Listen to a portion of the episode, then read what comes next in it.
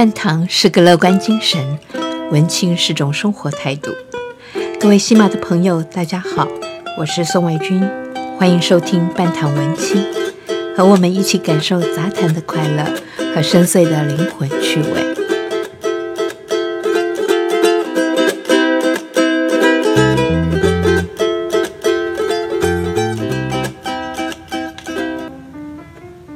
大家好，我是宋伟军。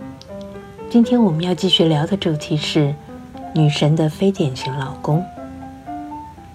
上次我们提到日本的森林系女神苍井优，这次我们把焦点转向华语圈的女神林志玲。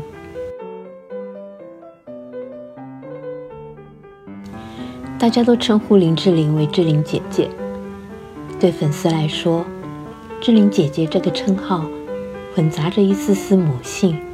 和温柔的女性质感，而非常巧合的，志玲姐姐真实闪婚的对象就是小她七岁的日本艺人 Akira。志玲姐姐在她闪婚的公开声明里表示，她一直相信爱情会来临，在爱情中她曾经跌倒、碰撞、迷惘、绕了远路，也认为 Akira 是种树伙伴。且怀抱着梦想往前进，积极努力，是个同时有着孩子气的爽朗以及温暖的人。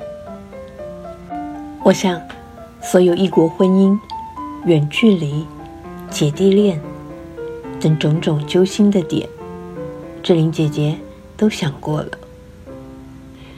可是，遇见散发着温暖又爽朗的大男孩，所以。女神勇敢地走入婚姻了。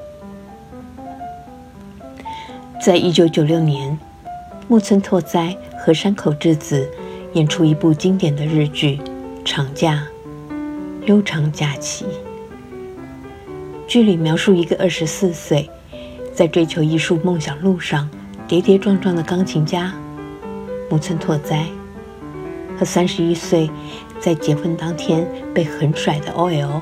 山口智子，两个人中间展开一段百转千回的爱情故事。